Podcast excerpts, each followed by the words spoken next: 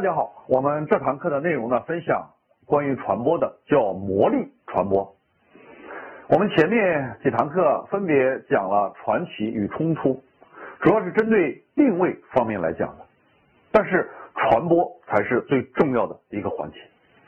什么样的传播效果是最好的呢？叫魔力传播。传播的最高境界就是这个传播具备一定的魔性。到底什么叫魔性传播？想一下身边的几个案例，很多网红你也说不出来他到底哪里好，但是总是让人中毒。很多抖音上的内容你也不知道到底哪里好，它很简单很粗暴，但是转发量、点赞量就是很高，这叫魔性传播。那么好了，我们来看几个现实当中的案例。李佳琦的。我们看一下李佳琦的最有标志性的动作和他的语言。所以说，只要当李佳琦喊到“买它”这个词儿的时候，很多人就下单了。有喜泡的新华字典，会血红来喽！这本字典质地非常厚重，什么都查得到，让你查理一辈子都忘不掉。Oh my god，这个字典太好查了吧！买它，买它，买它！我们回想这个过程，是不是极具？感染力，你也不知道为什么，你就会跟着下单去了，这叫魔性。再看一个案例，这个叫帕皮酱，帕皮酱的每一次节目的最后一句话都是这样说的：一个名字，我是帕皮酱，一个集美貌与才华的名字。我是帕皮酱，一个集美貌与才华于一身的。我是帕皮酱，一个集美貌与才华于一身的二年之前之短。他说的也是声情并茂的，是不是？也很有感染力。当他说这句话的时候，你往往对他就充满了这种记忆点，因此一下子记住他了。这也叫魔性。好了，我们再总结一下魔性符号的特征，三点：第一点，人人都能一下子就看懂；第二点，人人都按照他的指令去做事情。比如说李佳琦的“买它”一样，当他出现的时候。大家直接去买了，不问为什么，有一种具备了指令特征的这种符号。第三点，人人都不会问他为什么存在，很多人都会觉得魔力符号是不是很复杂？你要告诉他为什么是它，它的逻辑是什么？好比设计个 logo 一样，我们完全不需要这些东西，因为大众是不理性的，大众只需要给他。看的是什么就行了，千万不要告诉他为什么。我们再看几个案例。奥巴马，奥巴马演讲的时候反复重复了这两个词儿，一个叫改变，一个叫前进。所以说，奥巴马的演讲也是极富感染力和渲染力的。他就不断的重复两个词儿，不断的用一个手势，然后让大家对他充满了信任和期待。再看一个特朗普，特朗普之所以能够竞选成功，也是因为他每次在关键时候不断的重复这个词儿，使美国再次伟大，极富号召力，让大家对他充满了信任。那么我们再看另外一个案例，就是希拉里，希拉里的竞选是失败的，他跟特朗普相比是失败的。为什么希拉里的演讲是失败的呢？希拉里的演讲内容从头到尾，他没有任何一个标签，也没有任何一个符号。他的演讲是很平静的，因为他属于精英分子，他给精英听的，精英是比较理性的，但是大众偏偏是比较感性的。大众想听的往往是有感染力、有渲染力的东西，所以说希拉里之所以失败。这也是其中原因之一。那么，我们再看一下符号的问题。综合几个案例，我们要明白一个道理，就是接下来我们无论是想做一个人设，还是想做一个产品，还是想做一个服务，都必须先有自己的符号，甚至要先有符号，再有人物；先有符号，再有产品；先有符号，再有服务。如果你没有符号，你的产品你的服务就不会被大家记住。所以说，往往是符号先行。那么设计符号有什么样的讲究呢？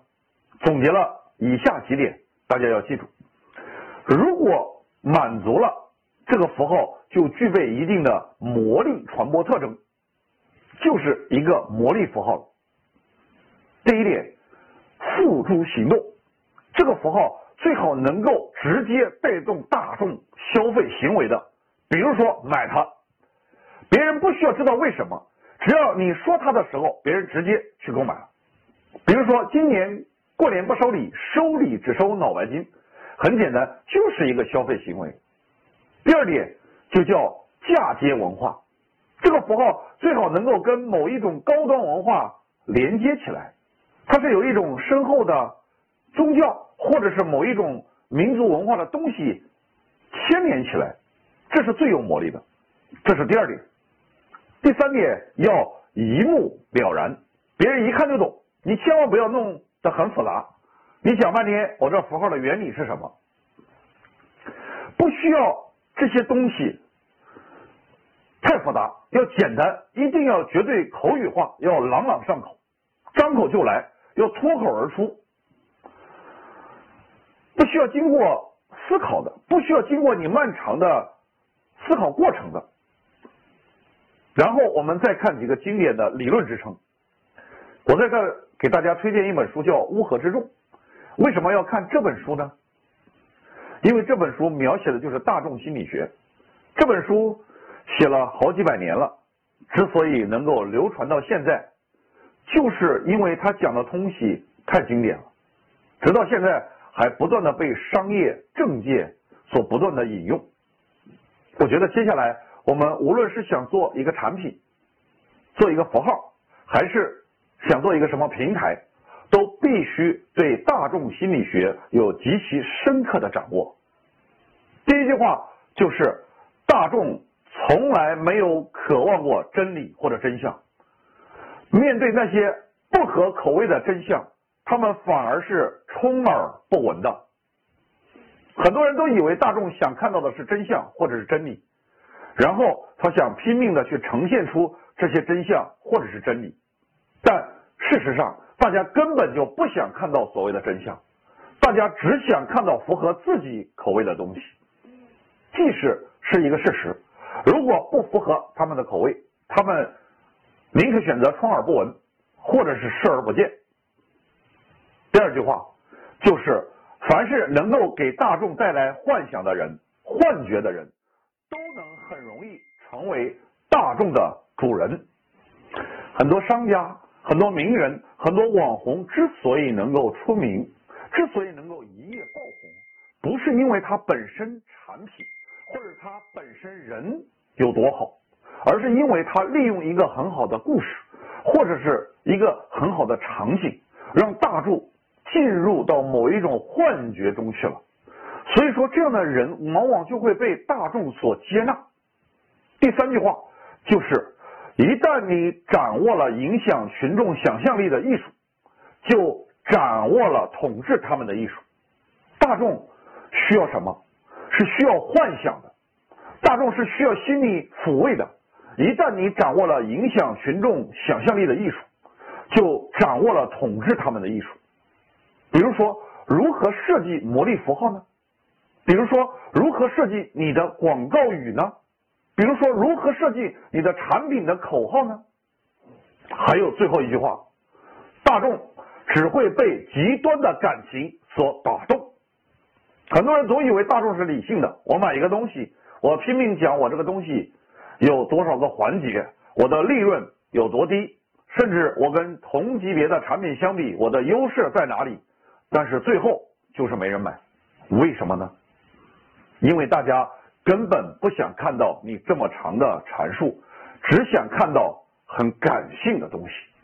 所以说，夸大其词的、言之确凿的、不断重复的、不说理智煽情的方式，是影响大众的不二法门，也是传播的技巧，同时也是魔力传播的关键所在。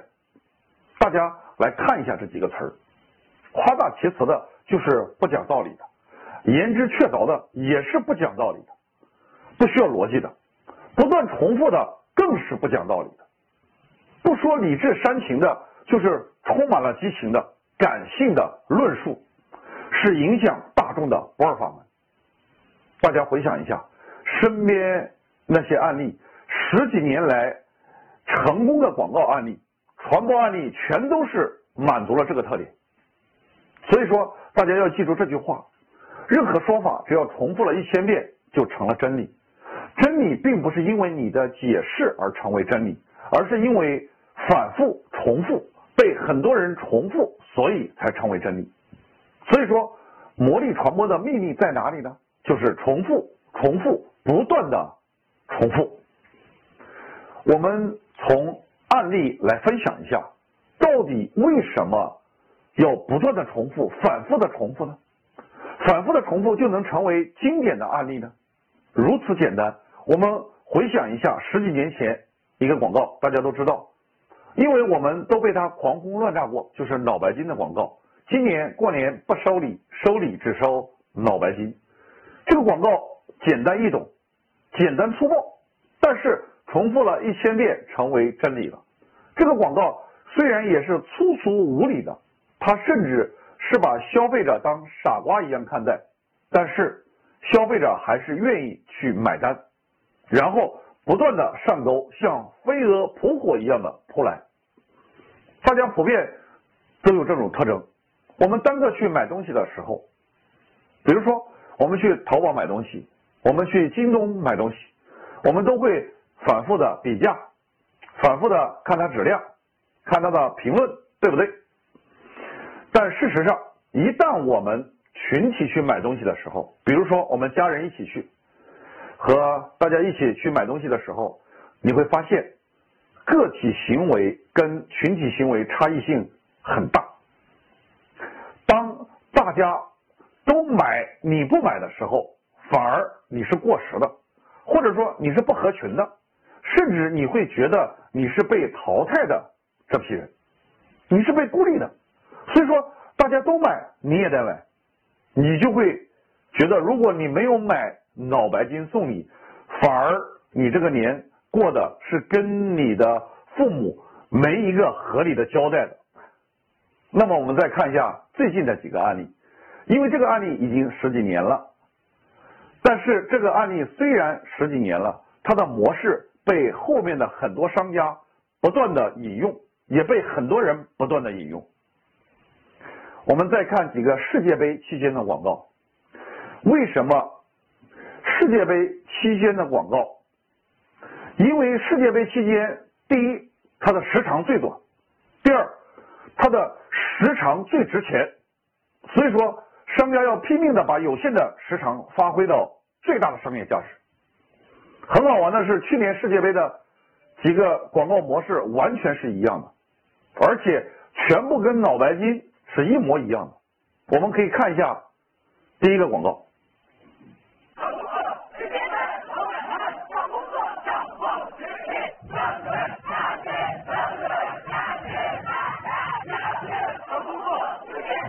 大家看一下，是不是很简单、很直白？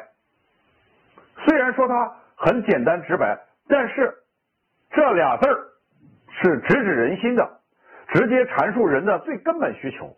因为对于职场的人来说，就两个需求，一个是升职，一个是加薪。他就不断的提出这两个需求，让你对这个网站有充分的认知、充分的记忆，他就成功了。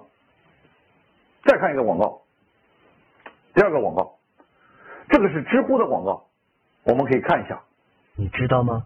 你真的知道吗？你确定你知道吗？你真的确定你知道吗？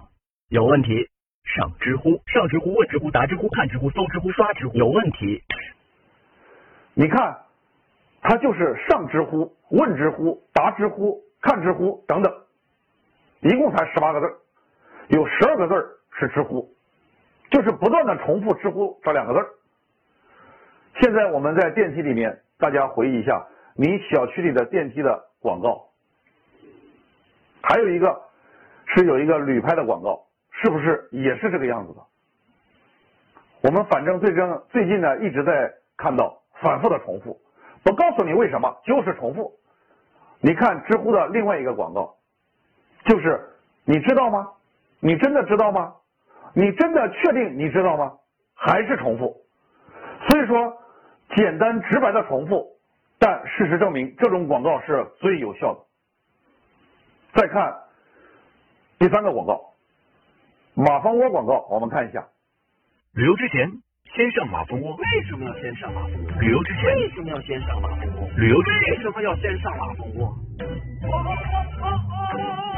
旅游之前就要先上马，是不是还是简单直白的重复？直白到你都不知道为什么，你就是想点开马蜂窝去看一下，也是洗脑式广告。所以说，世界杯期间最典型的三个洗脑式广告，也是最经典的几个案例。这种案例可以引申到我们的传播当中去，因为我们要做产品，我们要做宣传，我们要做广告，我们要给自己积累粉丝。这种广告虽然说简单粗暴，但是商业价值却很高，因为现实证明，只有这样的广告，你才能让商家收回成本。我们以前也拍过这种广告，很唯美、很优雅的，但是。这种唯美优雅的广告花了很多钱，而且时间也很长。因为文明的广告，你几秒钟往往根本就讲不清楚，你要讲比较长的时间。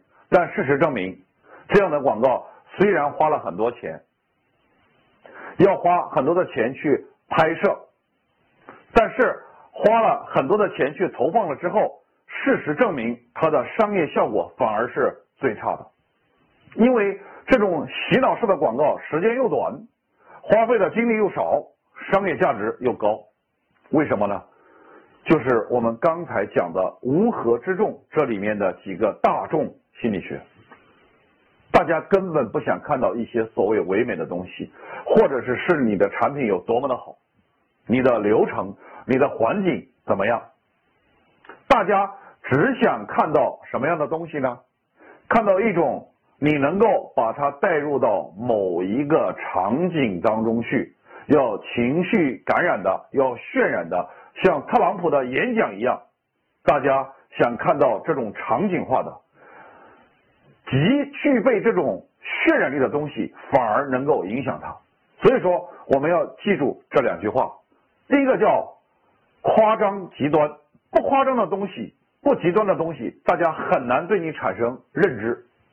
因为人性有什么需求呢？比如说，我举个例子，你好好的跟一个人说话，他可能不爱听，但是你突然你要吓唬他一下，他好像就爱听了。为什么呢？因为大家只会被夸张极端的东西所吸引，你很客观理性的东西，大家都不爱看。第二个词就是不断重复。当你确定了你的广告语的时候，你要不断的去重复它。千万不要觉得这是一个很粗俗的东西，因为只有不断的重复，才能加深印象，才能让大家对你产生认知。最后，大家只要记住你就可以了，不需要为什么要记住你，这是大众心理学的需求。所以说，这种广告、这种内容虽然粗俗无礼，但是效果却非常好。这就叫魔性。我们再看一下这两个表情符号，这两个表情在网上传播很广，为什么呢？大家是不是觉得这两个表情就很有魔性？这种表情好像平时我们也可以做出来的，但是为什么别人做出来就不一样呢？因为它有一定魔性，它就是一种简单直接的，看起来很搞怪的。但是你也不知道到底哪里好了，反正我就是想传播它，对不对？所以说，在互联网时代，只有魔性东西才容易传播，这就是传播的原理，也是传播的关键点。传播这个东西对我们做影响力非常非常的重要，因为我们的每一句话、我们的人设、我们的产品都需要传播出去，但是。